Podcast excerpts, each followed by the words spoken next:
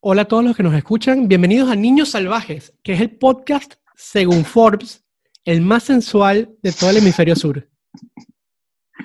Fue votado Hicimos una... Ajá. como el podcast revelación del hemisferio sur, con más de 200.000 votos, y ganamos, marico. Somos los más sensuales.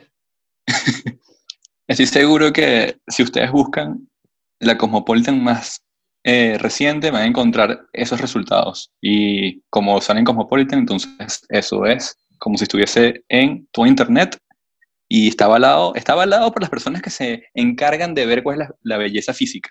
Listo. Entonces, por tanto, somos los más sensuales del hemisferio, del hemisferio sur. Sí, no tenemos ninguna prueba de ello, pero tampoco ninguna duda. Así que, eso es. Eso es, eso es lo más importante, que nunca tengamos duda al respecto.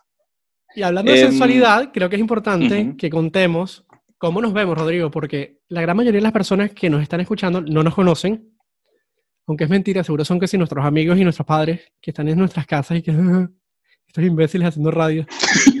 Pero bueno, si hay alguien que nos escucha que no sabe cómo nos vemos, creo que es importante que nos expliquemos, ¿no? Sí, me parece bien, estoy de acuerdo.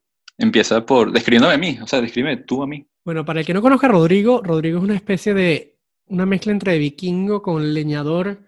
Parece un personaje salido de uno de los cuentos de los hermanos Grimm. Usa siempre camisas de cuadro, siempre usa pantalones khaki, siempre tiene la camisa abierta en el pecho para mostrar los pelos del pecho y tiene brazos fornidos y una barba lacia, dorada, Me que se batuquea con el viento. Es como el, como el príncipe de Shrek que se mueve así el cabello. Bueno, Rodrigo mueve la barba así. Pasa el viento y mueve la barba. Genial. Y colecciona, colecciona hachas, Rodrigo. Famoso por su colección Sí. de hachas. exacto. Sobre todo, y soy muy bueno, soy muy diestro en el lanzamiento de hachas también. Eso Lanza, es algo que... lanza, lanza las hachas con los ojos cerrados y de espalda, además. Increíble. Ajá, exactamente. Y nunca he fallado. Esos son tus dotes que Mm. aprendiste en la colonia Tobar. Pero bueno, Claro, porque ahí están mis ancestros. tus ancestros alemanes. ¿Tienes, Rodrigo? Sí. En cambio tú, ¿cómo eres tú, Santi? Bueno, ¿Cómo, yo- te, cómo, cómo te describes? Al comienzo de esta cuarentena era como Jason Momoa, versión latina. Casi igual es de papi decir, que, que andabas casi igual. Ok, es importante que estés un poquito por debajo porque si no la gente no te va a creer. No, porque Entonces- sigo, marico, estoy más bueno que Jason Momoa, nadie me va a No, creer, es es imposible. mentira. Eh, Es imposible. Pero si Pero- estás un poquito por debajo, ahí sí. Ahí la gente está- sí sabe. estaba que- ahí, estaba en la carrera, estaba súper cerca. Edgar Ramírez, Wilder Valderrama y yo como los tres venezolanos más sexys que habían. Ok. Pero, ¿Y qué pasó? ¿Qué pasó? Sí, cuéntame. ¿qué pasó? Que el mundo se fue a la mierda. Este, todo comenzó con, con unos incendios inofensivos en Australia que empezaron a crecer, no se volvieron tan inofensivos, murió un montón de koalas. El karma de los koalas afectó al mundo. Y te afectó a Eh, ti, directamente a ti. Claro, porque yo, yo soy parte de este planeta, Rodrigo. Yo me asimilo con el planeta, con lo que pasa, con lo que sufre. Y a medida que el planeta se ha ido volviendo cada vez más mierda, mes a mes, yo también me vuelvo cada vez más mierda. Era Jason Momoa y ahorita me parezco George Constanza, imagínate. Estoy calvo y Ok, todo. eh, calvo y gordito. Y aparte, bajo en estatura. O sea, como que decreciste. Claro, me, me he vuelto viejo y no soy viejo todavía. Ok. Sí, estoy empezando a ver más canas ahora que antes, en verdad. Bueno, los pocos, es- los pocos pelos que me quedan son canos. Imagínate. Pero bueno, pero lo importante saber es que durante tu época de cuando eras hermoso y esbelto, como Jason Momoa, lo importante era saber si tú en verdad andabas por la calle sin camisa, como lo hace él, porque él anda en la, camisa, en la calle sin camisa. Yo andaba en la calle sin camisa y sin zapatos, descalzo por la vida. Ok, y bueno, un pantalón, supongo, espero. con, andaba con un espido, que era lo mínimo necesario para que me dejaran entrar a los centros comerciales, pero hasta ahí, más nada. Ok, ah, cla- pero bueno, teniendo un cuerpo como el casi igual al del Jason Momoa, supongo que la gente andaba por la calle queriendo quitarte el espido. Eso no lo puedo hablar en este episodio, así que quedará para una próxima emisión. Son secretos, Rodrigo, no puedo hablar de eso. último episodio. En el, último episodio que digo qué me pasó con una vieja que me persiguió una vez. Pero bueno.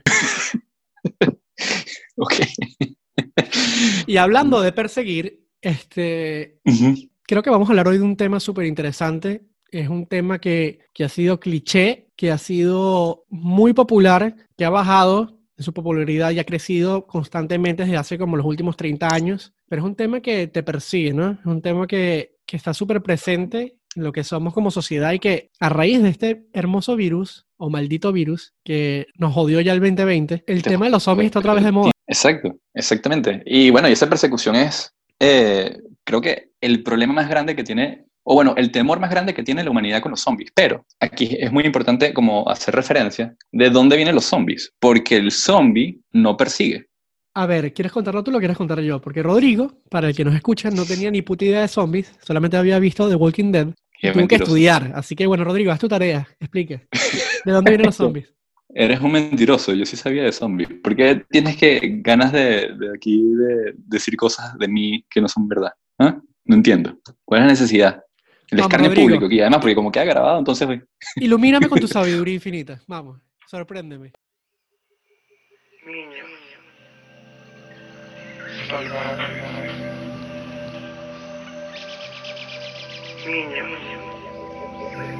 Salvaje. Wild? Salvaje. Wild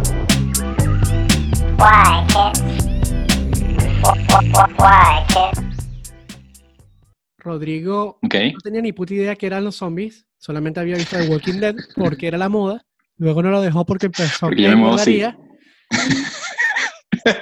Lo obligué a estudiar y ahorita nos va a dar una lección de, de dónde nace un zombie. ¿Qué es un zombie, Rodrigo? Según sus orígenes. Según sus orígenes. Ok, está bien. Eh, hice mi tarea, pero sí, nada más había visto The Walking Dead. Em, a ver, los zombies nacen de la cultura haitiana. En la cultura haitiana tienen un pasado bastante eh, vinculado con el tema de la esclavitud. O sea, la esclavitud es un, una concepción muy, muy particular que los atormenta muchísimo a la, cultura haitiana. Tanto así porque ellos fueron un, pueblo eh, netamente esclavo que se sublevó y hizo, su, hizo la revolución haitiana y luego en esa, en esa sublevación eh, evidentemente logró la independencia. Pero esa idea de la esclavitud sigue, eh, sigue estando muy marcada dentro del pueblo. Entonces, los zombies son estas máquinas constantes de, persecución de, de de humanos que, están, que se alimentan de carne humana, caníbales. Este, los zombies no eran para nada así, sino más bien habían una especie de chamanes que zombificaban a las personas. Y en esta zombificación los ponían a hacer tareas eh, perennes. Y ese es el gran temor que le tenía el pueblo haitiano, precisamente los zombies. No era porque los, los zombies eh, eran horroríficos en el sentido de que se buscaban y, y, aterrorizaban a otros humanos y se los comían. No, para eso no existía. Sino estaba en la idea constante de que los zombies iban a trabajar para la eternidad. Creo que eso es súper importante porque es un chamán que convierte a la gente en zombie, no es un muerto que vuelve a la vida. Y creo que esa es la mayor diferenciación con el zombie actual. Sí, exactamente. Eh, eh, y eso depende, eso, eso es muy interesante porque de eso depende muchísimo la, la, creación del zombie, o sea, o, cómo, o cómo aparecen los zombies. O sea, que es un producto humano. Es el humano, es un humano, un chamán que a través de su magia, no sé cómo sería el efecto, no sé, una poción o etcétera, eh, convertiría una persona viva en un zombie para que luego trabaje para él. Eso sería como la idea de fondo del zombie haitiano, que es de donde viene originalmente. Que es, a mí me parece muy curioso porque lo que ellos le temen, en este sentido muy particular, es a la idea de la, de la eternidad. Y la eternidad en el sentido como eh, trabajar o ser esclavo perennemente por el resto de la vida. Curiosamente estuve buscando eh, de dónde viene ese temor. Y ese temor se llama apeirofobia. Y apeirofobia es el temor a, lo infinito, a lo eterno. Entonces, ahí toma tu investigación. muy bien, Rodrigo. Me ha sorprendido, lo admito. Ah, bueno, para que veas. Eh, entonces tenemos este zombie, que es una persona zombificada, que tiene que trabajar eternamente. Eh, de hecho, la primera aparición de, de, los zombies en el cine rescata esta idea con una película llamada White Zombie, cuando el cine no tenía color todavía. Y las próximas películas que no son tan importantes también tienen esta idea de un zombie, un chamán que controla zombies, mejor dicho, y que por lo general los pone en los campos de, de caña de azúcar a trabajar eternamente, eternamente, eternamente. Sin embargo, lo importante es que ese mito llega a manos de George Romero, George A. Romero, le encanta esta idea de, de, los zombies, pero le da un giro y más o menos en el año 68, creo que es, estrena su película La Noche de los Muertos Vivientes. Es una película sumamente importante porque es la primera vez que el zombie se ve como un monstruo, el zombie se ve como una amenaza, el zombie se ve como algo terrorífico que sale del centro de la Tierra, sale de las tumbas y lo más terrorífico de todo no es solamente que es un muerto viviente, sino que ese muerto viviente puede ser tu mamá o tu abuela o tu hermana. Y esa madre, hermana o abuela es la que te está atacando y persiguiendo porque te quiere comer el cerebro. Exacto, pero es muy curioso que, o sea, que George Romero haya llegado a esa idea, porque el zombie anterior, o sea, el zombie original que está, eh, que está en Haití, eh, incluso para los mismos haitianos no da, no da miedo. O sea, el, el zombie no da miedo. Es simplemente una persona que está como controlada por otro. Pero el zombie en sí mismo no genera miedo. Lo que genera miedo es la idea de la eternidad. O sea, de que tú, que tú caigas como zombie porque vas a estar siempre esclavizado de por vida. Pero aquí lo que hace Romero me parece fantástico porque le cambia toda la dimensión y todo el entendimiento de lo que es un zombie. Es una plaga, o sea, y todos los humanos pueden ser infectados igual por un zombie. O sea, como que ya no es ya no está la dependencia humana en el hecho de, por ejemplo, para hacer un zombie necesitas de un chamán para que el zombie aparezca, no.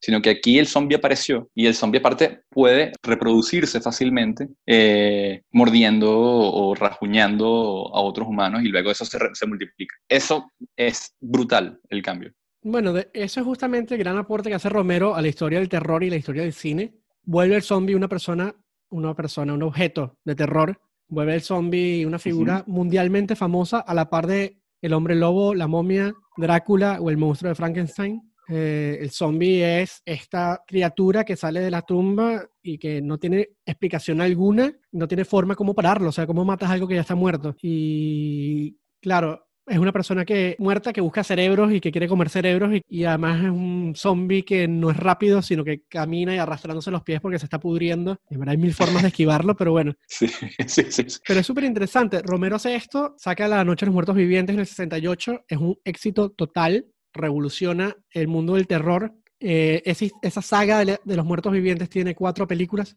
Él tiene más películas de zombie, pero la saga como tal de los muertos vivientes tiene cuatro películas. Y lo más interesante, a mi punto de vista, que hace Romero es que el zombie es una especie de metáfora de la sociedad actual. Este, el zombie representa una sociedad silenciada, una sociedad ignorada, una sociedad apaleada que hasta detrás de la muerte no puede descansar y que sale a buscar respuestas de cierta forma. Y, o sea, ¿cuál es la, ¿cuáles son las respuestas que está buscando esta sociedad? Que, o bueno, lo que plantea Romero. Bueno, tú hiciste la tarea, Rodrigo. Responde No. tú. Oye, yo no sé, yo, yo pensaría en, en muchísimos casos eh, que lo que está, o sea, como que lo que quiere él, él ejemplificar muchísimo es el tema de la conciencia, de la conciencia humana, y no ser esta persona que simplemente se mueve por los impulsos que existen dentro de esta sociedad. Si no me equivoco, él hizo también bastante crítica a la sociedad de consumo americana a través de los zombies. Sí. Eso creo que lo sabes. Sobre todo lo hizo a partir tú de la segunda película, pero en el contexto de la primera película tenemos que pensar que estamos en el año 68, estamos en Estados Ujú. Unidos, es la guerra de Vietnam, es todo el movimiento de los derechos humanos en Estados Unidos. Pero, pero curiosamente, y aquí creo que se adelanta un pelo Romero, no es la época de mayor consumo de Estados Unidos, porque la época del verdadero pico de consumo es en los años 80. Sí, pero ya Es- Romero, o sea, como que él ya estaba, él ya, Romero, como toda la gente sabia, salta quizás un poquito adelante y ya empieza a criticar cosas que él ve y que él siente. Ujú. Y sobre todo creo que el zombie representa de cierta forma al pueblo descerebrado que sigue a un líder, el pueblo descerebrado justamente que va ciegamente y sin control a estrellarse o hacia su final. Y lo que está Claro. diciendo un poco es, miren, no seamos zombies, sino más bien pensemos, no seamos zombies, sino más bien actuemos.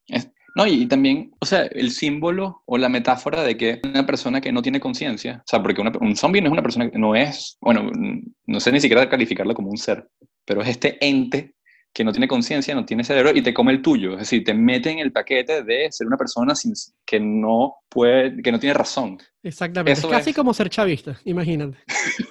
Bueno, sí, más o menos. Exactamente.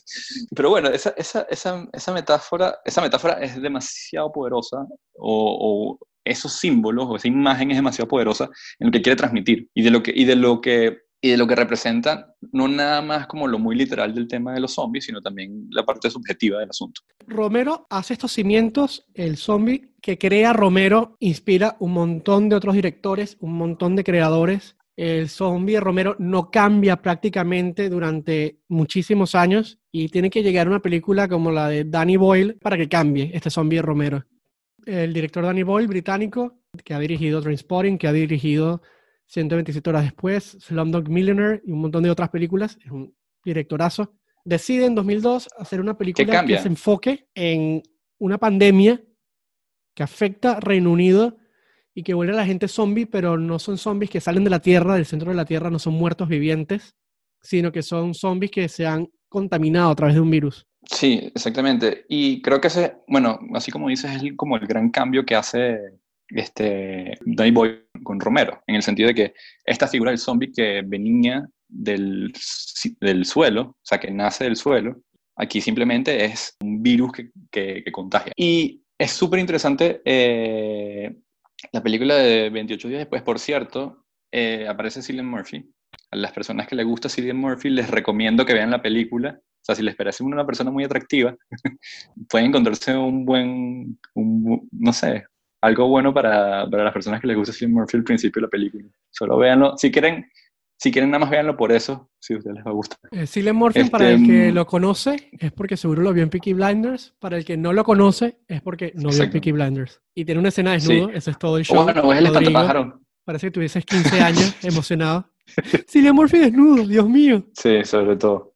Es interesante esa escena, además, Bueno, porque él no la quería y- hacer y pidió que todo el mundo se fuese del plató para grabarla y le dieron play a la cámara y él hizo su escena solo, se vistió, se terminó la escena y Ah, no la vieron sino hasta después en postproducción, sí. Qué loco. Aunque no me esperaba eso para nada.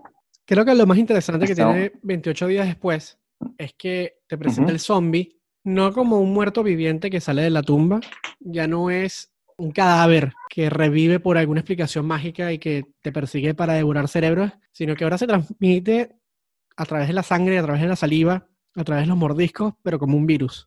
Sí, eso es, eso es un cambio eh, radical con, este, con George Romero. En, en particular, me pareció muy interesante algo de la película, que es que uno, uno tiene como esta idea de que los zombies siempre están como en una horda, un, un montón persiguiéndote a ti.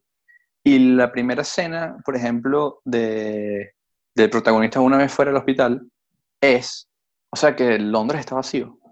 Y él pasa horas caminando en una ciudad donde no hay nadie. Nadie, Sí. nadie, nadie. Es muy interesante porque es un apocalipsis zombie donde no hay tantos zombies en verdad, como deberían haber. Eh, Exactamente. Y el comienzo no me acordaba, pero es muy, muy parecido a Walking Dead. De hecho, me parece que Walking Dead se lo robó. ¿En qué sentido? Es que no me, tengo mucho Eh, tiempo que no veo eso, ni me, ni me acuerdo. En 28 días después está Cillian Murphy, joven, acostado en la cama, se despierta, no hay nadie alrededor, no entiende qué pasa y poco a poco va uniendo las piezas y entiende, ah, hay un apocalipsis zombie, ah, soy uno de los pocos sobrevivientes. y Walking Dead comienza igual, está Rick, que despierta de un coma en un hospital, tampoco tiene ni puta idea, empieza a caminar es solo. Y es verdad, prácticamente el mismo inicio. Así que Walking Dead, shame, shame on you, te robaste el inicio de, de 28 días después. Bueno, o bueno, a lo mejor es un homenaje. Sin embargo, dije una Em, mentira. Dije que así comenzaba la película y no comienza así. Porque comienza con unos monos infectados en el laboratorio que están haciendo unos experimentos, eh, utilizan el ébola como una excusa. En ese momento había un brote de ébola en África y usan el, el ébola como una excusa para investigar qué está pasando en la sangre. Y uno de estos monos muerde a alguien, Ujú. etcétera, y ahí comienza como la cadena de desastres. Y eso me hizo pensar en Sí. una de estas teorías conspiratorias raras que hay ahorita por el coronavirus, que decían que todo había pasado en un laboratorio en Wuhan, donde se crea el coronavirus. Hay una sede farmacéutica enorme y hay una teoría que dicen que salió un mono de allí y mordió a alguien, tal cual como esta película. Ah, entonces no es un murciélago. O sea, el coronavirus no le pertenece a un murciélago, sino es a un mono. Ok, me gusta. Bueno, no sé. Son las teorías que encuentras en internet. Te metes en internet y encuentras muchas cosas, Rodrigo. Te lo recomiendo. ok, gracias. Eres mi mentora. Este, hay una cosa que me pareció muy interesante también desde el principio, de, de 28 días después, y es justamente en este momento del, del laboratorio, que es las primeras imágenes que salen a, la luz. Son las imágenes, por ejemplo, de gente en protesta, como si estuviese la gente protesta, o sea, como que de, de protesta en general por el mundo. Y eso es la, a mí lo que, me, lo que me pareció muy interesante fue que la primera idea que yo asocié en ese momento fue que yo me imagino los zombies precisamente como esa gente que es incivilizada. Es incivilizada porque, bueno, porque hace protestas y destruye todo lo que está a su paso. Y cuando me enfrento con 28 días después, que le, le empiezo a ver que no hay gente, simplemente esta, esta idea eh, de esta horda de, de, de, zombies no está. simplemente no existe y está la ciudad eh, completamente vacía. Entonces, em, bueno, y empiezo, empiezo a notar cosas eh, que me parecen interesantes desde el mundo del lenguaje cinematográfico. Aunque yo no sé mucho de esto, obviamente tú sabes mucho más.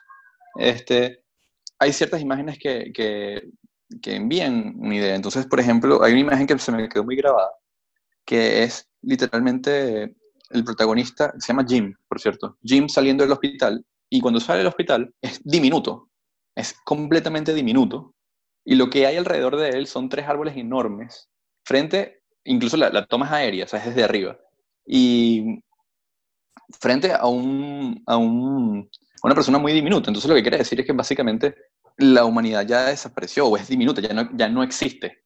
eso, o por lo menos eso es lo que yo entiendo de, de fondo con esa idea. De hecho, Danny Boyle este, habla que cuando le hacen una entrevista de prensa cuando va a sacar la película, dice que lo que le interesaba mostrar era que el, mayor miedo de la sociedad moderna era la enfermedad, era el apocalipsis viral, por decirlo de alguna forma, que ya estos monstruos que comen cerebro estaban como fuera de, estaban outdated, estaban eh, viejos. Esa idea de, del zombie de Romero ya estaba pasada de moda, estaba pasada de tiempo. Y que era interesante pensar que el virus no, no afectaba necesariamente a las personas de una forma física, como en las películas tradicionales de Romero, sino de manera psicológica. Es esta idea de que el virus amplifica algo que ya todos tenemos adentro. Entonces, es el virus de la, de la psiquis. Es el virus de, de, la rabia, como dice allí. O sea, pero la rabia ya la tenemos todos. Lo que hace este virus es magnificarlo. Mm. Y justamente creo que la mayor, lo más difícil que atraviesa nuestro protagonista y los compañeros que se va haciendo en este viaje es la parte psicológica, cómo yo vivo en una ciudad abandonada, cómo yo sobrevivo en un lugar sin reglas, sin normas, donde cada esquina tiene peligro y miedo, donde no hay policía, donde no hay salud. Sin sociedad, no hay nada, no hay nada. Esto, esto es muy interesante porque este, este reto humano lo, lo dijo Thomas Hobbes y esto también tiene muchísimo que ver con The Walking Dead. O sea, The Walking Dead incluso asume esto también durísimo. Y, y es muy interesante porque lo que plantea Hobbes en, en, todo esto es que existe un estado de naturaleza. Un estado de naturaleza donde el humano eh, busca todos los medios para sobrevivir en un mundo donde los, los bienes son limitados. Que en efecto, el mundo del apocalipsis zombie es un mundo donde hay bienes limitados y donde el humano va a pelear contra el humano constantemente este, para conseguir esos bienes para su propia supervivencia, porque el fin último del humano es la, es la supervivencia. Como, él lo describe así como un fin este, biológico, instintivo. Eso se ve perfectamente en el protagonista, en Jim, que comienza temeroso, débil, teniendo que adaptar a este mundo nuevo, a estas circunstancias nuevas, y vemos como poco a poco se va endureciendo, como mata por primera vez y como al final termina un estado casi de salvajismo primario, casi animal, por sobrevivencia pura y dura. Exactamente. Es muy interesante todo esto, este, este estado de naturaleza, em, porque al final lo que por lo menos intenta demostrar eh, Danny Boyle con 28 días después cosa que también se muestra muy bien con The Walking Dead, es que el verdadero enemigo no es el virus, sino son los humanos.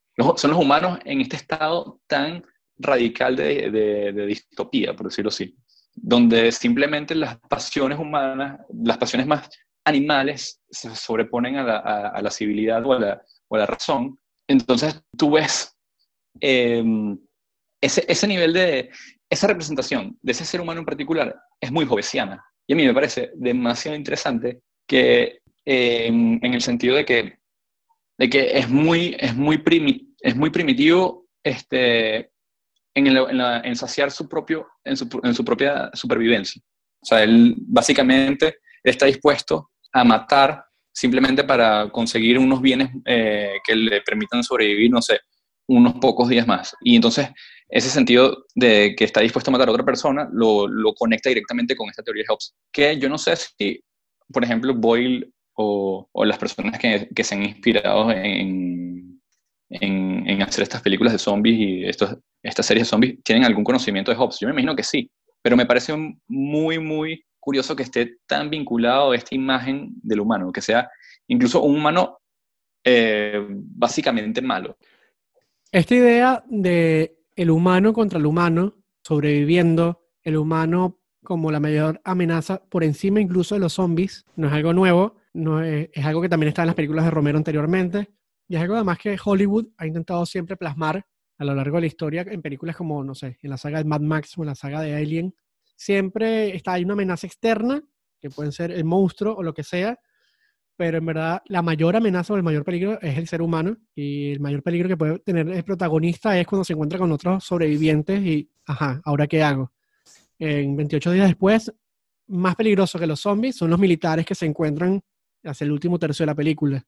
¿Por qué? Porque el humano Sí. razona, el humano piensa, el zombie ataca, Ujú. el zombie te persigue, pero el zombie no tiene emocionalidad, no tiene razonamiento. En cambio, el humano es un hijo de puta que te quiere joder para salvarse él. Esto es muy curioso cuando, nombras lo de, lo de los militares, porque el, una, de las, una de las citas, de, por ejemplo, de, del Major, el Major es el que tiene como a los- al mando de los militares de, al final de la película, eh, hay un, un momento que es demasiado esclarecedor de, de cómo la película, como que en qué dirección va la película.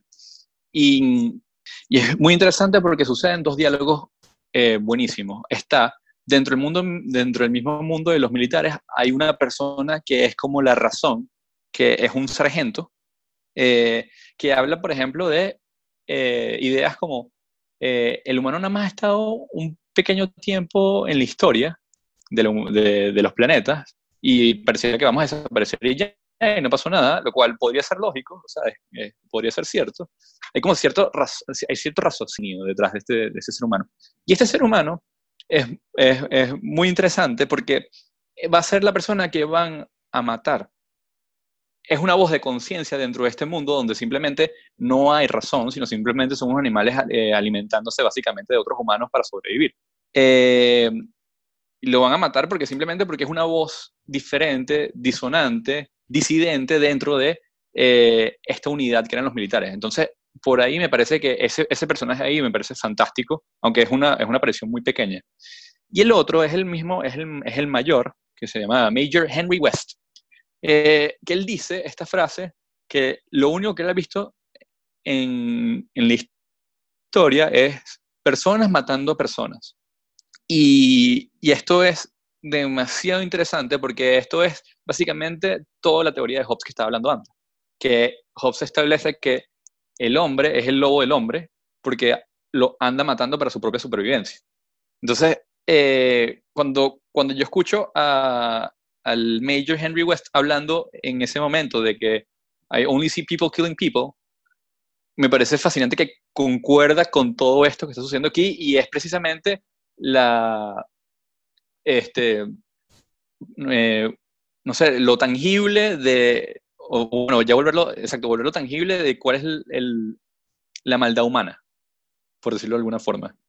Y eso es, o sea, eso es una de las mejores cosas que me, me encantó de la película. Eh, y eso es un, eso es simplemente una escena bastante corta de una cena que están todos metidos en el, ahí, que iban a comerse unos, unos, huevos podridos y luego sale esta maravilla. De antes de que salga el desastre. A partir de ahí, toda la película se va al carajo.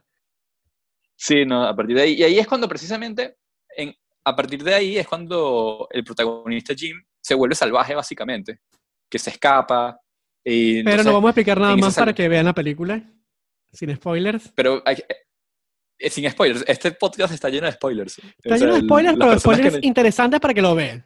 Así que el último tercio no se lo cuentas para que lo vean. Ya dijimos que Jim se vuelve salvaje, ya dijimos que los militares son unos hijos de puta, tanto en la ficción como en la realidad.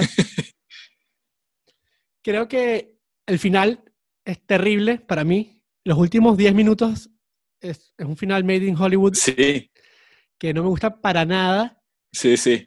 Algo que me parece súper interesante bueno.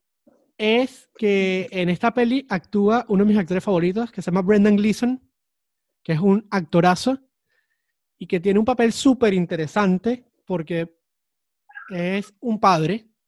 A ver, contexto rápido, hagamos rewind.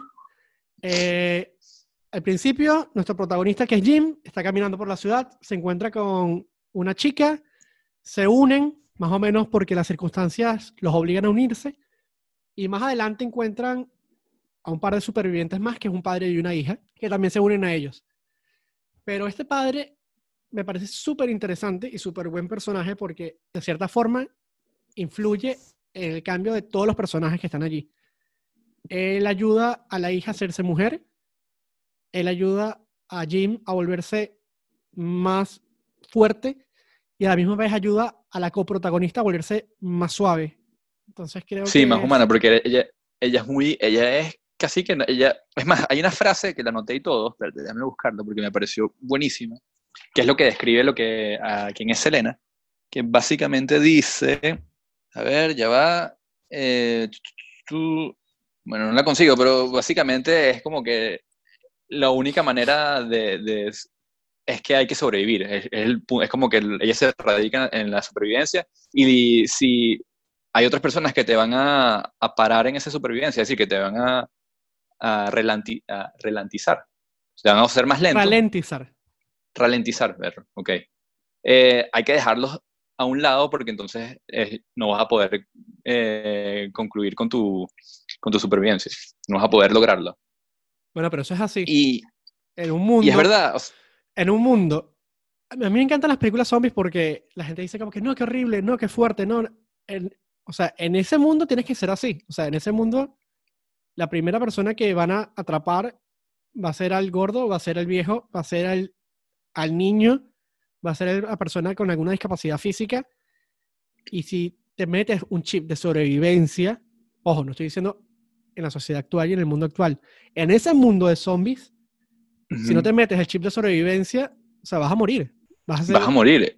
Sí, sin duda. Y aquí creo que podemos incluso pasar a la próxima película, pero antes de eso, hay, curiosamente, eh, un libro de supervivencia zombie, que ese te lo leíste tú, Santi, es pero uno de mis además, favoritos.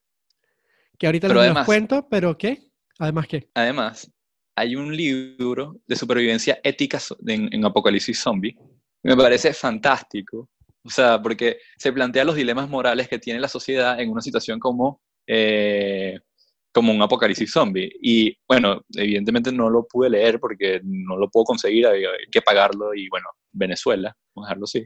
Pero este, em, me pareció muy interesante que hubiese dentro de este, este mismo guía de supervivencia zombie, o sea, como que de este mundo que ya está creado de cómo sobrevivir al apocalipsis, también hubiese eh, una ética, o por lo menos unos planteamientos éticos de, de cómo debe actuar el humano en esa, en esa situación. Eh, si lo quieren buscar, el autor se llama Brian Hall. Bueno, Pero no y sé si con esto nos buscar, vamos a una pequeña pausa comercial con uno de nuestros sponsors que nos dan plata y dinero y joyas Sí, y, y, pero, de oro para no, grabar pero, este podcast. Bueno, sí, pero nos los dan en, en caramelos de menta y crepes, cosas así. Why, kids?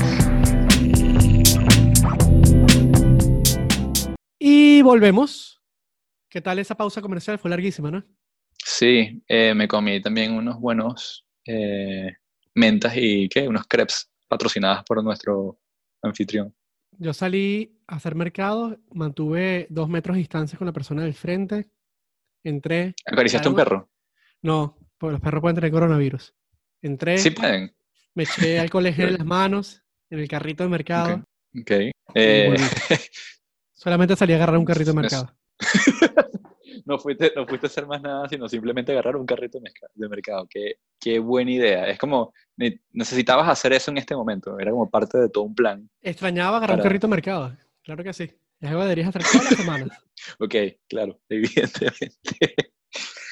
Antes de volver, estamos hablando de Guía de Supervivencia Zombie. Es un libro que me encanta. Está escrito por Max Brooks, que es el hijo del el comediante Mel Brooks, que es toda una insignia, que pensé que estaba muerto, pero no, sigue vivo y jodiendo. Ya vi una foto de él. Y Max Brooks crea un libro que es, eh, como su nombre lo indica, un manual. Es un ABCDE E de cómo sobrevivir cuando llegue el apocalipsis zombie. Desde el primer día, cómo prepararte desde antes, qué armas debes llevar encima, qué personas te pueden acompañar, qué personas no, hacia dónde ir, qué no hacer. Un poco desmitificando además todas las cosas que hace Hollywood. Este. Típico que en una película de Hollywood queman un zombie y Max Brooks te dice, no, sabes, el zombie ya está muerto. Si lo quemas, lo que vas a tener es un zombie en llamas persiguiéndote. Es absurdo. Sí, O típico que en una película viene alguien con una sierra eléctrica y rebana a todo el mundo, o con una ametralladora y dispara y mata 100 zombies y dice, no, ¿sabes? Los zombies mueren de un disparo en la cabeza. Eh, Que por cierto, después hay algo, hay algo que yo quiero hablar precisamente de la guía de supervivencia zombie, pero con la película que vamos a hablar, pero continúa. Es como Bueno, para anótalo allí, recordarme. Anótalo, anótalo en, tu, en tu carpetica ahí de, de archivos temporales. Ok. Y Max Brooks crea este libro eh, que se vuelve un bestseller eh, por, el, por el New York Times y enseguida la gente empieza a asustarse y a comprarlo en masas porque cree que, que es real, cree que es un manual real y es tanto el desenfreno que el gobierno de Estados Unidos tiene que decir, sí, nosotros tenemos un plan anti-zombies, pero no es esto, no es esta guía de supervivencia. Y el libro hasta fue, absurdo. el libro hasta fue prohibido en China. El libro fue prohibido en China por miedo a que la población se armara y se preparara contra un apocalipsis zombie. Así que me parece súper interesante sacar esto a colación, porque Max Brooks sigue escribiendo, eh, escribió Guerra Mundial Z, el libro, que después fue llevado a la pantalla por Brad Pitt como el apuesto intrépido héroe. Pero el libro es, Es muy el, es el típico, ¿Cómo? ¿Es el típico qué? eh, no, es el típico gringo que nos viene a salvar del apocalipsis, pues, básicamente. Esa película me es encanta porque es absurda.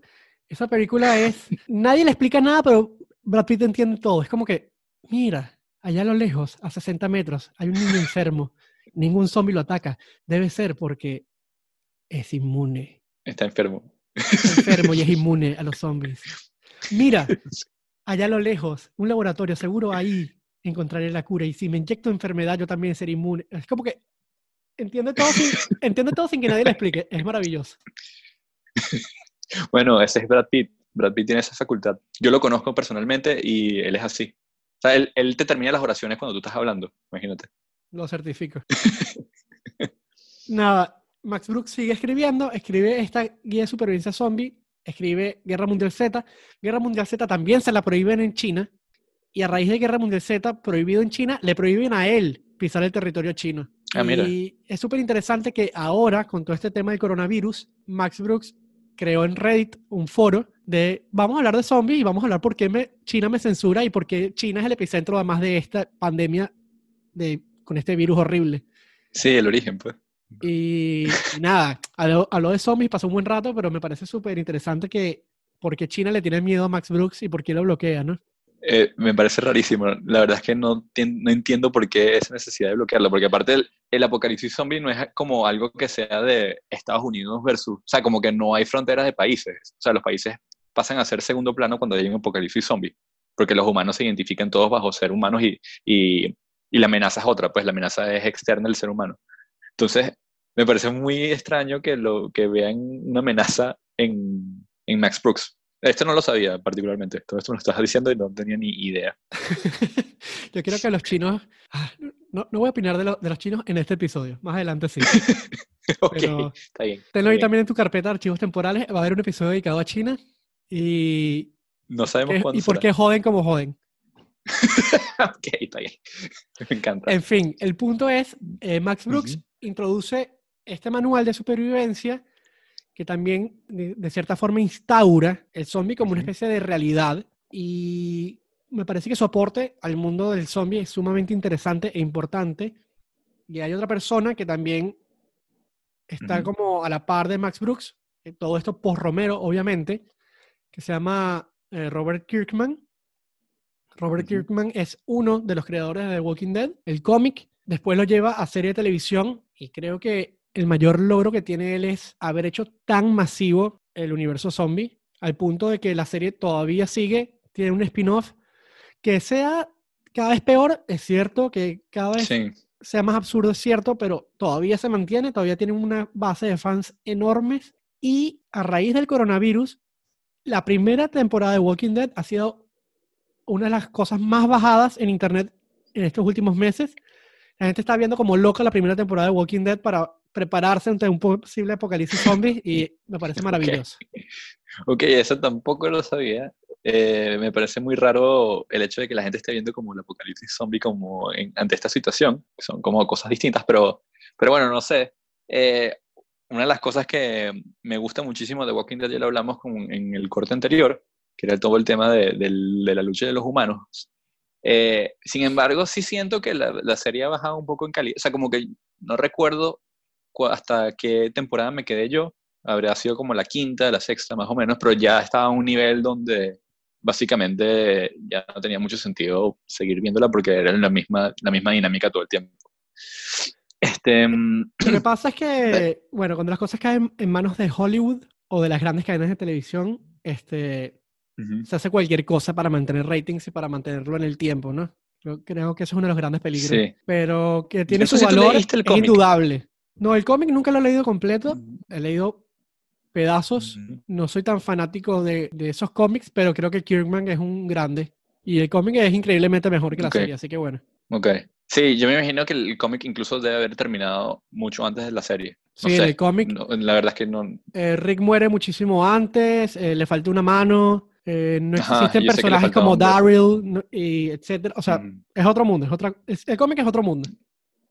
Que para mí Ok. es mucho más interesante porque además a ti que te interesa la comunidad jove- jovesiana o el dilema jovesiano, en el cómic está mucho más Ok. fuerte y patente esto de sobrevivir y todos contra todos. Exacto. Ujú. Ok. Coño, bueno, lo voy a buscar. Lo voy a buscar a ver qué tal. Búscalo. Si es que se este, consigue aquí. Se consigue, está, también lo consigues en PDF, Ah, bueno. Así que arriba la piratería y búscalo por ahí. Hay otra película de la que, tenía que- de la que quería hablar que me parece súper interesante.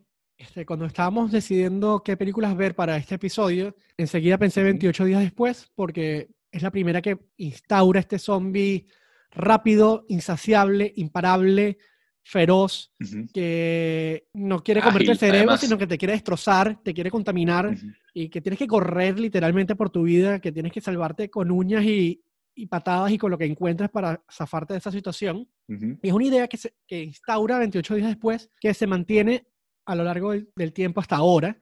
Este zombie víctima de un virus, o esta sociedad víctima de un virus que vuelve zombie a quienes padecen esta enfermedad, por llamarlo de alguna forma. Y es hasta el año 2004 que Zack Snyder decide hacer un remake de una película de Romero que se llama El Amanecer de los Muertos, Dawn of the Dead. La original de Romero es del 68, si no me equivoco. No, 68 es la Noche de los Muertos Vivientes, No, es del 73, creo, 71. del 78, 10 años después. Ah, ok. En el 78, Romero saca la secuela de su tan esperada y aclamada película, Dawn of the Dead. Y en el 2004, Zack Snyder decide hacer un remake de esa película, que hasta el momento era la película de zombies más famosa e importante y número uno del mundo. O sea, todo el mundo decía que increíble Dawn of the Dead es mejor que la, que la primera, que increíble que una secuela sea mejor que la, que la primera película, cosa que no es muy común en Hollywood. Ujú. Creo que solamente Star Wars y Dawn of the Dead lo logran. Sí. O sea, El Imperio Contraataca es la mejor película de Star Wars para mí Ujú. y Dawn of the Dead es mejor película de zombies para mí. Y Zack Snyder decide, ¿sabes qué? Voy a agarrar esta película porque tiene un elemento que me parece sumamente importante que es personas atrapadas en un centro comercial. Pero en vez de agarrar el zombie de Romero, agarra el zombie de Danny Boyle y lo que crea es para mí una gran, gran remake, obviamente no comparable con el original de Romero, pero tiene su propio estilo, tiene su propia temática, no es tanto una película de terror como la de Danny Boyle, sino que más bien es una película de acción, pero que me parece sumamente efectiva y creo que los 10 primeros, los 10 primeros minutos de Dawn of the Dead de la de 2004 son de los mejores 10 minutos que he visto en mi vida. O sea, esa introducción es increíble, es, da vértigo, da temor, no entiendes un carajo lo que pasa, es un caos total y es perfecto para entender lo que le pasa por la mente a esta persona que está sobreviviendo sin entender nada. Es una enfermera, además. O sea, la protagonista es una enfermera. Que, ¿Cómo va sobre...? O sea, como... Primero, eh, me encanta el hecho que sea una mujer la protagonista, porque, porque bueno, porque generalmente el- lo- los protagonistas de estas películas siem- siempre tienden a ser hombres, porque son como las, se supone, personas más fuertes, pero bueno. Y además, eh, es, un, es una enfermera que se supone que te cuida, o sea, ella no tiene nada en su cabeza, en su haber, de capacidades para hacer daño, más bien ella cura el daño. Entonces, es justo todo lo contrario de lo que tú te esperas en un protagonista para este tipo de, de situación. Sin embargo, me parece que Y- las grandes protagonistas de, de películas de zombies, Ana, que es la protagonista, es muy, muy humana. tan humano como cualquiera de nosotros, tan frágil como cualquiera de nosotros. Y en estos 10 primeros minutos es increíble cómo ella está rodeada de un montón de señales poco sutiles de que algo terrible va a pasar y ella no los ve. Ella no se da cuenta de estas señales hasta que ya es demasiado tarde. Cuando ya es Sí. demasiado tarde es como que, mierda, corre por tu vida, literal, corre. Hay una de las partes que es, es como absurdo dentro de toda este, esta situación que le, que le pasa a Ana. Es que ella escapa de su marido infectado, pero cuando ya está en la calle, está como calmada, está como viendo alrededor a ver si consigue algún, o sea, como que hay caos, hay caos alrededor. Sucede caos, atropellan a una persona, hay un zombie corriendo por ahí matando a otra persona, pero luego ya está como, eh, una vez en la autopista, ya como, así como tranquila, es como que ella todavía no ha asimilado todo, todo lo que le está sucediendo alrededor. Y, me encanta eso, porque ¿cómo te vas a imaginar tú que hay un apocalipsis zombie de la noche a la mañana? Como sucede allí. Claro, ¿y Eh, qué es- haces tú? Sí, O sea, te- ¿qué harías? ¿Qué harías? Yo o sea, quería. obviamente yo, no sé, o sea, obviamente tú sabes, porque has leído la guía de supervivencia zombie y sabrías qué hacer, pero no entrarías en, en ese estado de tan alerta tan inme- o inmediatamente, o sea, como que le darías algún beneficio de la duda para ver si en verdad la gente está eh, zombie o no. Y en ese proceso de estar zombie o no, o darle la, la posibilidad de, reac- de reaccionar, te pueden matar. O sea, eso es como todo el problema. Me encanta Ana como protagonista, me encantan esos 10 primeros minutos de vértigo y descontrol donde su propia pareja lo intenta atacar, donde, su propia vecina le intenta atacar y que ella maneja hasta que choca, intentando esquivar a los vecinos, intentando esquivar los otros autos, intentando esquivar una parte que hay un camión que choca a otro auto y explota una, una bomba de gasolina y después ella se va y cae y choca contra un árbol y allí es como que, bueno, de esto va la película, es pura acción, 10 minutos de pura acción, de puro suspenso, donde están las reglas de juego muy, muy claras, que es, hasta tu pareja es peligrosa, hasta tu casa es un lugar de peligro, ¿qué vas a hacer? No tienes nada. Literalmente ya sale con las llaves del auto y más nada. Sale hasta sin zapatos. Y a partir de allí ya empieza a encontrarse, como en la gran mayoría de estas películas sucede, con una serie de personajes eh, variopintos, un policía, una pareja de un afroamericano y una rusa, otro americano que está por allí, y deciden casi que por azar meterse en un centro comercial porque creen que van a estar ahí a salvo y me parece maravilloso esta idea que es de George Romero, pero que recupera Snyder, que es, vamos a hacer que sobrevivan juntos, vamos a hacer que cohabiten, que me parece la palabra clave de esta película, pero vamos a hacer que cohabiten en un centro comercial. Es maravilloso, es maravilloso eh, el hecho de que sea el centro comercial el lugar de donde cohabiten. Porque eso habla muchísimo eh, de, por ejemplo, cuál es el lugar seguro para una sociedad como la americana. Eso me parece es una, o sea, es una crítica eh, arrechísima, porque es como que están dando que es que es en el lugar donde tú vas a comprar tu zona de seguridad. Y esa idea me pareció maravillosa, así como haciendo, es parte de la crítica que le había hecho Romero en algún principio a, a la sociedad de consumo estadounidense. O sea, como que este, el centro comercial sigue siendo, es el templo y la seguridad que te da eh, la vida frente a los demás. Pero si Eso, te pones a me- pensarlo un poco, tiene Ujú. todo el sentido del mundo que te vayas a un centro comercial, porque es un lugar que Claro. tiene de todo.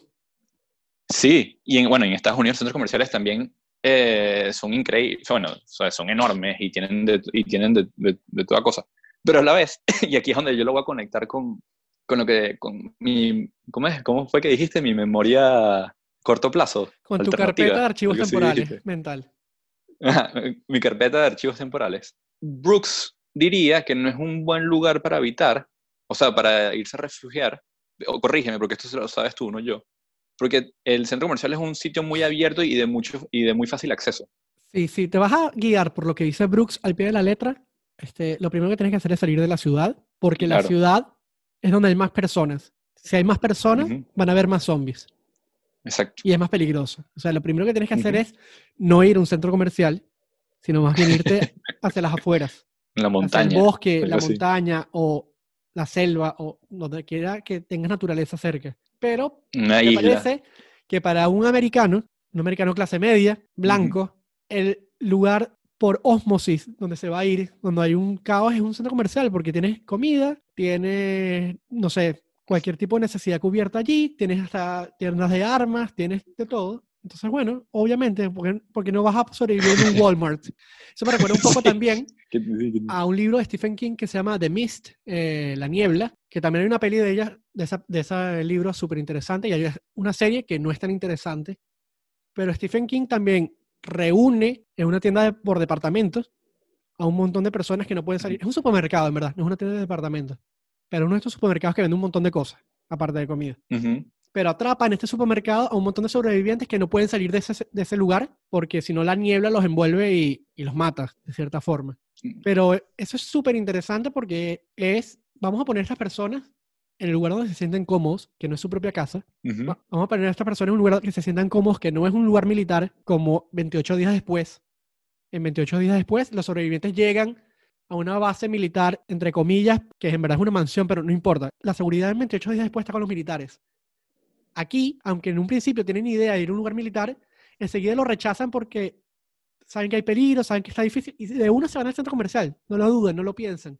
Allí es donde van a estar a salvo, ahí es donde van a crear lazos afectivos, ahí es donde van a crear jerarquías, ahí es donde van a crear transformaciones y hasta que se den cuenta que obviamente no pueden seguir estando ahí, pero es el mejor escenario del mundo, me parece a mí. Eh, es interesante que en Dawn of the Dead, por ejemplo, esta teoría jovesiana de que el humano es malo por naturaleza y por ende busca todo para la supervivencia a tal nivel que podría matar a otro humano para su propio, para su propio beneficio, no existe del todo. Más bien, en Dawn of the Dead hay un momento donde hay un tipo de conflicto entre humanos, que era con el jefe de seguridad de... Con Michael Kelly, de eh, se llama CJ. Para el que no conozca a Michael Kelly, es Ajá, el de. House of Cards. Exacto. El, ay, ¿cómo es que se llama en House of Cards? A mí se me olvidó. Eh, pero es como el asistente de, de Kevin Spacey que... Era la mano derecha de Kevin Spacey. Sí, no me acuerdo cómo se, se, llama. llamaba Duke Stumper. Ajá, Doug. Doug. Y aquí tiene Duke un bigote bien Entonces- redneck y se llama CJ. Y es el jefe de seguridad del centro comercial. Y ahí tiene un bigote, o sea, en la película, en esta película, Dawn of the Dead, tiene un bigote y tiene más pelo, a diferencia del Doug Stamper de House of Cards, que no tiene bigote y está calvo. Exacto, como Entonces, yo.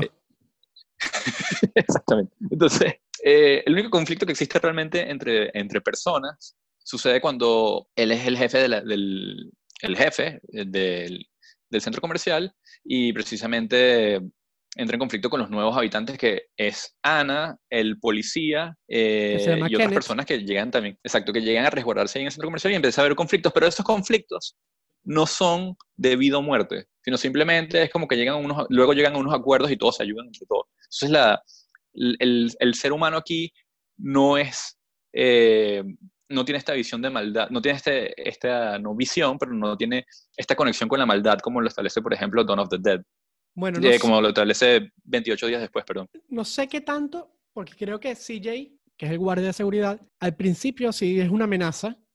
De hecho, cuando la primera vez que aparece en escena, eh, sale apuntando con un arma a los protagonistas. Sí.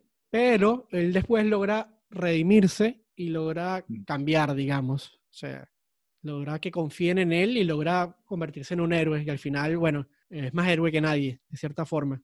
El que sí es detestable es eh, personaje que se llama Steve, lo hace Ty Burrell. Ty Burrell es el de Modern Family, que ese sí es detestable de principio a fin. Y es una Ajá. amenaza de principio a fin. Pero igual tiene un papel, un papel menor. Sí, sí, pero no es una amenaza. O sea, es un tipo, es un tipo que en la película simplemente es como, es demasiado realista.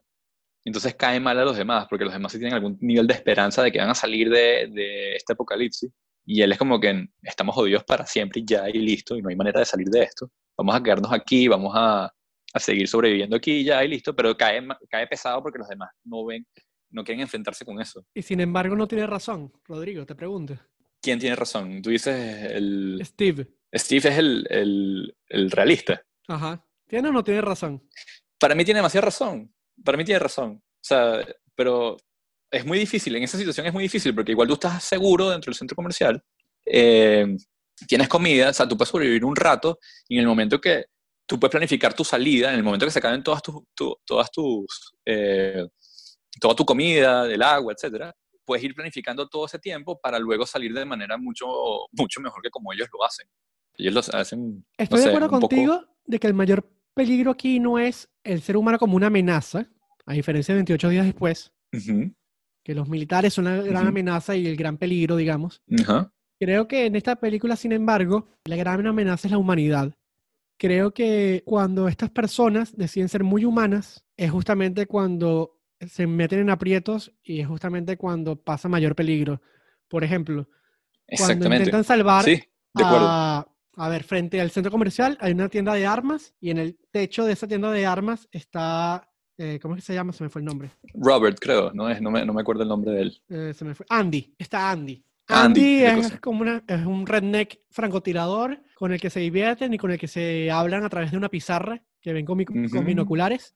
Cuando intentan salvar a Andy, cuando intentan salvar a un perro que aparece en cierto momento, cuando intentan, o sea, cuando se vuelven vulnerables de cierta forma, es cuando hay mayor peligro. En esta misma situación de, de la pareja que está allí, hay una pareja, la cual la mujer está embarazada y justamente por esta humanidad del futuro padre de proteger a su esposa, a pesar de que está mordida, a pesar de que sabemos que se va a volver zombie, esta humanidad, esta sensibilidad de protegerla, de, de guardar el secreto, de, de querer salvarla, aunque es insalvable, es lo que justamente ocasiona los problemas. Intentar salvar el perro es lo que ocasiona problemas. Intentar salvar al vecino es lo que ocasiona problemas. Y de cierta forma, lo que tienes que hacer, o lo que nos quieren decir con esta película, de cierta forma, es tienes que activarte el chip de sobrevivencia y, no sé, y no detenerte. Sí, o sea, tienes que estar siempre planificando, o sea, siempre tienes que estar pensando en cómo sobrevivir dentro de, dentro de esa situación, pero es muy difícil porque entonces en, en- a ese nivel tú vas a tener que tomar esas decisiones que van en contra de, eh, o sea, de, de- vas a tener que tomar decisiones muy fuertes que van en contra, por ejemplo, de lo que tú crees. Yo te, yo te pongo a ti, o sea, tú hubieses dejado que Andy, que era esta persona que estaba al otro lado de la calle, se muera de hambre. No, obviamente no, y menos si, a ver, a lo largo de la película, Andy se vuelve como el super pana de Kenneth, que es el policía, coprotagonista de la película. Está actuado por Ving Rhames, que es un actorazo, es uno de los grandes héroes de acción. sí. El, el hombre más rudo, más decidido, más valiente que te puedas encontrar en el universo zombie es Kenneth. Es como. Sí, si es yo como- fuese Kenneth, el- jamás abandonaría a Andy, Ajá. obviamente no. Claro, es que crearon demasiado compañerismo también. me parece que una de las cosas más lindas de esta película es que los protagonistas, y si los protagonistas, hay después una gran cantidad de personajes secundarios que llegan por X situación también en el centro comercial, que no aportan mucho. Pero los protagonistas, que son Anna, que son Kenneth, que es el policía, que es este otro chico que se llama Michael, que después tiene cierta relación con Anna, y hasta el mismo CJ, que también es un coprotagonista Ujú. importante, tienen algo muy importante que son personajes creíbles, son personajes que, con los que empatizas desde el principio. Tú Ujú. quieres que ellos triunfen, tú quieres que no se mueran, tú quieres que se salven. Entonces, cuando se hacen amigos de Andy en el techo del lado, tú quieres que logren salvar a Andy, que se vayan todos bien y felices. Y tú no quieres que les pase nada a ellos. Y eso es algo muy interesante que sucede por lo general en las películas de acción. En las películas de acción siempre empatizas con los héroes y no quieres que se mueren y sabes que van a pasar explosiones, van a pasar desastres, etcétera, y van a estar bien. Este, Tú ves a Bruce Willis en Duro de Matar y sabes que todo va a explotar, todo va a estar mal, va a matar a un montón de tipos y después vas a decir JPKJ, motherfucker, y listo. Pero va a sobrevivir. Y tú quieres que esto pase con Ana, con Kenneth y con CJ. Quieres que ellos sobreviven y todo esté bien y van a matar a esos zombies y vamos para adelante. Y eso se logra, logras querer porque tienen profundidad. Este, algo que no me pasaba mucho Ujú. con 28 días después, que sí, el protagonista es Cillian Murphy, el protagonista no quieres que se muera, pero a la misma vez como que, bueno, si se muriese, me lo esperaría. No te afecta tanto. Sí. No, me lo Ah, esperaría. bueno, y además, sí, y la también la transformación del personaje es muy fuerte. O sea, tú no, tú no empatizas con lo que se convierte al final 28 días después. O sea, tú no, tienes, tú no sientes esta empatía como la que sientes, por ejemplo, con Dawn of the Dead. Claro, en 28 días después se enfoca en una transformación En- psicológica y más bien en Dawn of the Dead lo que se enfocan es en cómo se crea una red de humanidad para mantenerse a salvo de cierta forma. Exactamente. O sea, no, es la, Exactamente. no es la sobrevivencia del más apto, sino la sobrevivencia grupal. Y De es en hecho- el grupo donde ellos, eh, Sí, donde sí. ellos se sienten, se sienten eh, bueno, o donde sobreviven, donde se sienten más fuertes. Hay una frase que me encanta. Hay un momento que están viendo televisión, porque todavía hay televisión, todavía no hay tanto desastre, y hay un pastor hablando en la televisión que dice, Es verdad. When there is no more room in hell, the dead will walk the earth. Que es que cuando no haya más eh, espacio, en Es el verdad. infierno, los muertos caminarán sobre la tierra. Y esa es una frase que dice Romero en, en la Dawn of the Dead original. O sea, creo, creo que es la frase que acompañaba el póster o como el eslogan de esa peli. Pero me encanta que venga el reverendo y lo diga aquí, un primer plano, el reverendo mirándote a los ojos, diciéndote eso a ti, espectador. Y es buenísimo porque creo que eso resume un poco de qué es la película. Sí, es buenísimo. Aparte, ese reverendo ahí también dice otras cosas demasiado fuertes y, era, y, y habla precisamente como de, de que el problema, el problema de, los, de los zombies vienen porque nuestra conducta es la errónea. Que esto es, claro, siendo muy religioso, es Dios que nos está eh, lanzando un castigo de alguna forma porque nosotros nos hemos comportado como seres humanos eh, no aptos para, para este momento. Más bien hemos, nos hemos corrompido y hemos pecado. Y esto es parte del castigo. Eso también me pareció fantástico como lo, lo explica ahí. Que obviamente no tiene nada de sentido. Yo no comparto esa idea para nada, pero eh, me parece muy interesante igual que lo pongan ahí como tan enfocado, porque pasa en primer plano. Eso es primer plano directo de que casi que es lo que sale en toda la, en toda la pantalla. Y te está hablando a ti, además. Ese mensaje Ese- del reverendo te lo está diciendo a ti, espectador. No se lo está diciendo al protagonista. Así que No, no. ese plano es muy, muy lindo. Eh, repito, lo veo más como una película de acción que una película de terror. Sí, Creo que es. 28 días después es una película de terror y creo que Dawn of the Dead es una película de acción, pero es muy buena película de acción.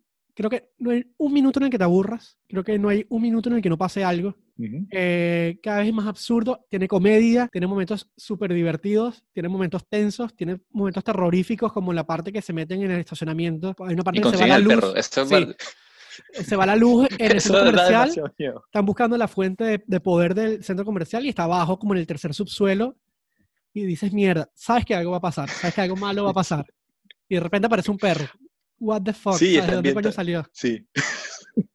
Y está ambientado, está ambientado así. O sea, lo, todo lo ponen así como eh, demasiado, le quitan el sonido, lo ponen demasiado oscuro. Y al final lo que aparece es un perro. ¿Qué coño? Se juega, juega demasiado contigo. Me parece también buenísimo que también el gore es parte de la estética zombie, es parte de las películas zombies. Eh, 28 días después lo tiene también. Dawn of the Dead no puede ser la excepción. Y la parte que deciden, bueno, ya esto se fue a la mierda, cada vez hay más zombies, descubren que uno de ellos tiene un yate y deciden, bueno, vamos a agarrar ese yate e irnos a alguna isla. Ajá, pero ¿cómo llegamos al yate? Entonces empiezan como a reforzar. Es como la sesión de entrenamiento de Rocky, que empieza.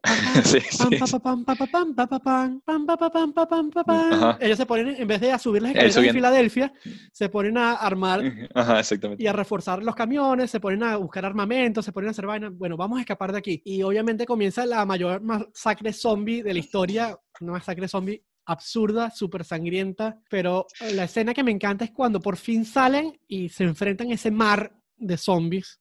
Y tienen un camión enorme y el camión no se mueve porque hay demasiados zombies, o sea, es una ola. es, es- tonto, o sea, la obviamente no iba a funcionar porque hay demasiados zombies. Antes hay momentos donde ellos están disparando a los zombies gastando balas, innecesariamente, y se ve la cantidad de zombies que hay, obviamente no iban a pasar, era imposible, era imposible. Incluso, hay una cosa que me parece como demasiado rebuscada dentro del dentro de el reforzar de los camiones, y es que habilitan como a nivel de cintura una, una ranura completa para que pongan una, una sierra eléctrica por ahí e ir cortando zombies. Y ellos están demasiado emocionados por eso. Eso me parece absurdísimo, porque así tú no matas a los zombies. O sea, tú los matas es pegándole un tiro en la cabeza, no cortándoles por la mitad. Pero bueno, Bueno, no sé. Eso del absurdo y lo gore es parte de la estética zombie. Es justamente Sí. Una excusa para mostrar vísceras, para mostrar sangre, para pasar un rato más divertido y también deshacerse de personajes innecesarios. Creo- En esa Bueno, ver. mueren. hay un montón de personajes, hay como 10 en ese momento, y al final al puerto, al yate llegan cuatro. Entonces, Cuatro o cinco. Bueno, quedan todos los, todos los, eh, los protagonistas, pues.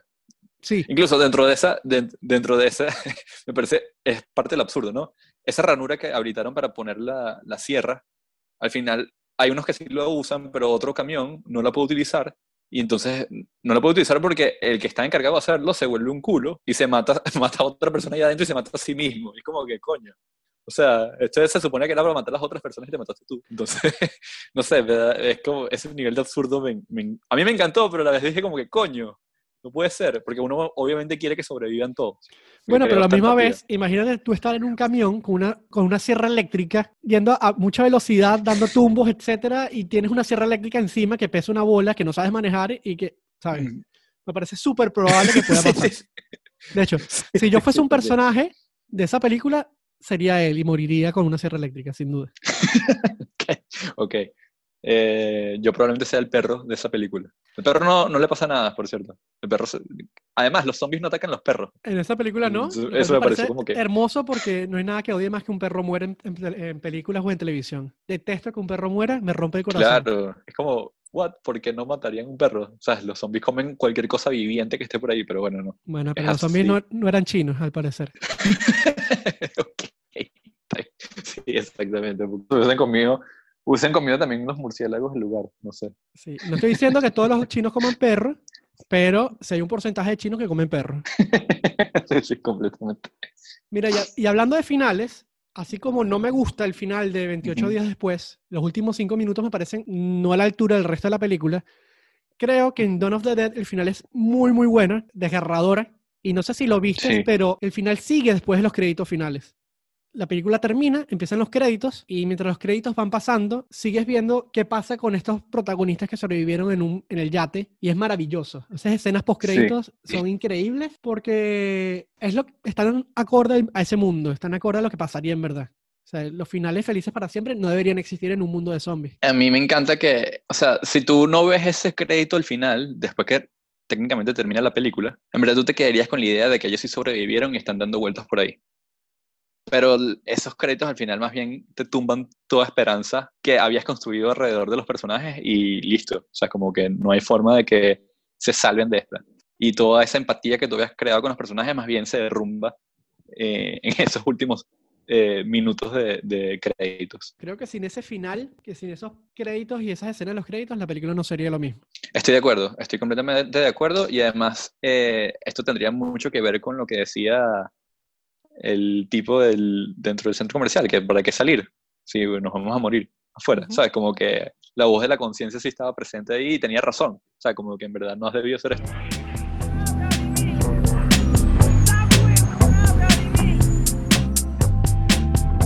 Eh, tengo un amigo que quiero mucho que se llama Gabriel Payares, que entre los temas que nos apasionan están los zombies. ¿Ok? Y él me decía, Marico, en un apocalipsis zombie, estás claro que vamos a morir demasiado rápido. O sea, no tenemos una preparación física, no sabemos disparar armas, no sabemos sobrevivencia, no sabemos sobrevivir en un bosque ni en ningún lado. O sea, vamos a morir.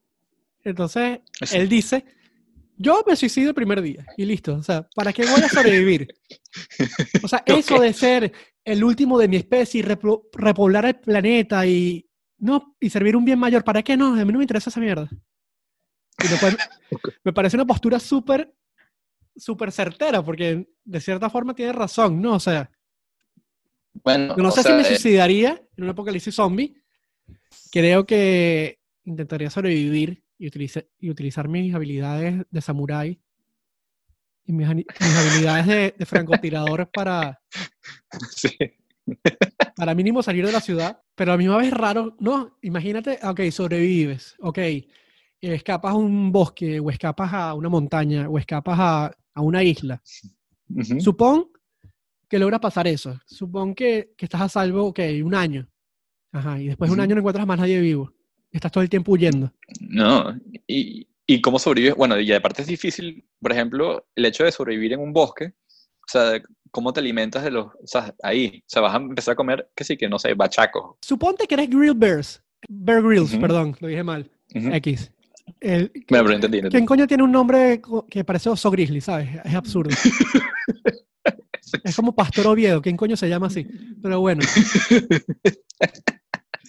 Ok, aunque fueses Bear Grylls, suponte, verga, eres el huevo pelado de sobrevivencia, el mejor sobreviviente del mundo, sabes cómo sacar agua de dos piedras y sabes cómo hacer fuego con arena y tienes una puntería Sí. increíble y matas a un zombie porque le pegas una piedra entre los ojos a 20 metros de distancia, ok, suponte.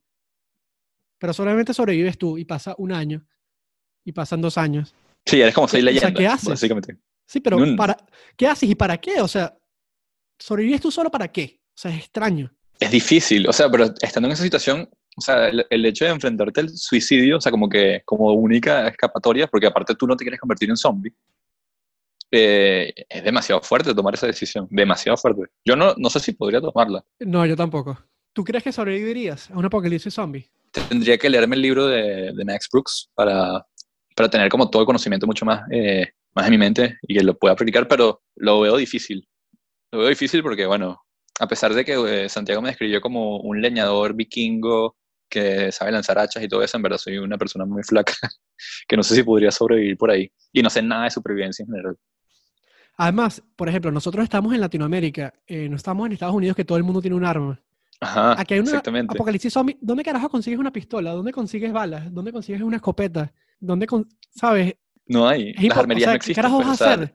o sea, yo, lo, yo lo que pienso es como que, bueno, tendría que ser un machete, que un machete o un cuchillo largo de primera, de primer arma, pero ajá, lo que trataría de hacer en primera instancia es eh, tomar el consejo de, de Brooks, irme a un sitio que sea relativamente difícil de, de llegar para un humano normal, por lo tanto que a los zombies les costaría aún más. Supongamos eh, una montaña dentro de Caracas, sería como mi primera opción. El Ávila, no sé, el volcán, qué sé yo. Em, pero bueno, o sea, eso sería momentáneo. Yo no sé cuánto tiempo podría durar en, en esa situación. Además, ¿te imaginas Caracas zombificada? ¡Qué miedo! Además, en Caracas, esto es algo como demasiado particular.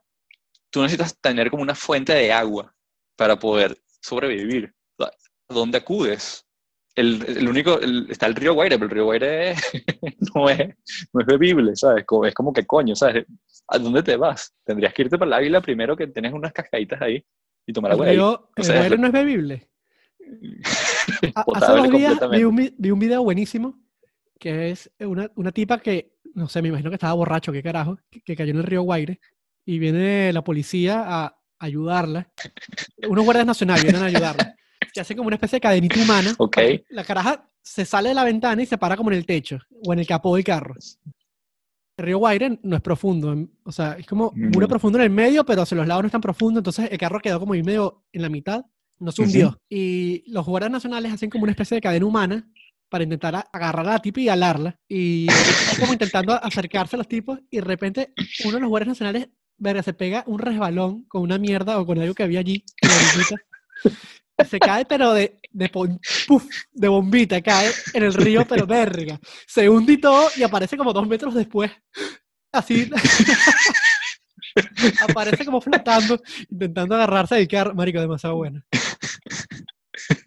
Ok, entonces creo que tenemos que concluir Probablemente episodio- se volvió zombie después de caer en el río Guaire. Exactamente, teníamos que concluir de esa manera porque evidentemente cualquier persona que toque el río Guaire se convierte de, de una en zombie. ¿Tú te acuerdas cuando el río, cuando el Guaire se solidificó? ¿Te acuerdas de esa vaina? No me acuerdo de eso. ¿Cuándo Hubo fue esa momento, y si están escuchando esto y lo saben, aclárenmelo mejor. Hubo un momento que como que no estaba pasando una corriente o, o habían tapado el Guaire por una construcción de unos puentes que iban a hacer, creo que es eso. Ok, Y el Guaire a la altura de, no sé, de Chuao, de toda la Río de Janeiro, etcétera, no tenía casi agua y como todo eso es mierda, se solidificó y pasaba agua muy poquito por el medio, pero a los lados había como una especie de caminos de, de residuos enormes y fue un momento loquísimo. Podías caminar por el Guaire, obviamente asco, pero podías hacerlo. Y había un montón de, de tipos, cazadores como de tesoros, eh, loquitos drogadictos que se metían allí a buscar que si pistolas y vainas y joyas que encontraban así en, la- en las va- vainas secas del Guaire. Y había unos chamos que hicieron un documental y todo de eso súper interesante. Y me acuerdo que en su momento lo vi. Hicieron un documental, un pequeño documental, un- una gente sobre una persona que entrevistaron que, era que, que hacía eso, que se metía en el Guaire a buscar cosas. No sé si en ese momento cuando se solidificó. Sí, sí, Pero- sí. Era ahí porque me acuerdo, tengo la imagen como de los tipos caminando por ahí y el carajo que, que están entrevistando diciendo, esta es mierda, mierda seca. Exactamente. Incluso me acuerdo del nombre, el nombre de la, de la persona, del entrevistado. Le decían Pitufo. Y, y él consigue una pistola. Me acuerdo que él consigue una pistola y la vende. Para los que no son venezolanos y nos están escuchando, el río Guaire es un río que atraviesa toda la ciudad de Caracas. Es un río que no tiene agua natural, eh, sino que es pura cloaca. De hecho, si bloquearan todas las cloacas, ese río se secaría porque no tiene cauce ya natural. Y eh, además es un río muy raro porque es un río que está como a desnivel del resto de la ciudad, donde pasan demasiadas cosas extrañas ahí que nadie sabe ni nadie ve. Hay un montón de, de gente que se droga y que roba y que vive en las linderas del Guaire. Y es el sitio predilecto para que la gente que comete crímenes arrojen las evidencias para que se desaparezcan para siempre. Y nadie este protagonista, claro, y este protagonista de este documental se encargaba de encontrar pistolas y revenderlas. Y con eso terminamos a los zombies, ¿no? Llegamos de los zombies al río Guaire. Eso está Bueno, llegamos a los zombies del río Guaire. De cierta forma, el río Guaire es una especie de, de analogía del mundo zombie para mí. Exactamente. Y esto fue Niños Salvajes. Muchas gracias por escucharnos. Queremos agradecer el arte de Carlos Serpa y la música original de Jesús Ascanio. Y recuerden seguirnos a través de Instagram en arroba ninos.salvajes y escuchar todos los episodios por Google Podcast, Spotify y Apple Podcast. Salvaje. Niños. Salvaje. Wild Kids. Salvaje. Wild, wild Kids. Why, kids? Why, kids?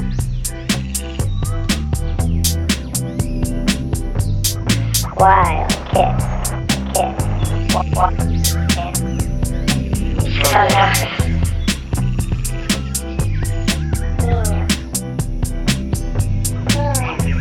Salvajes.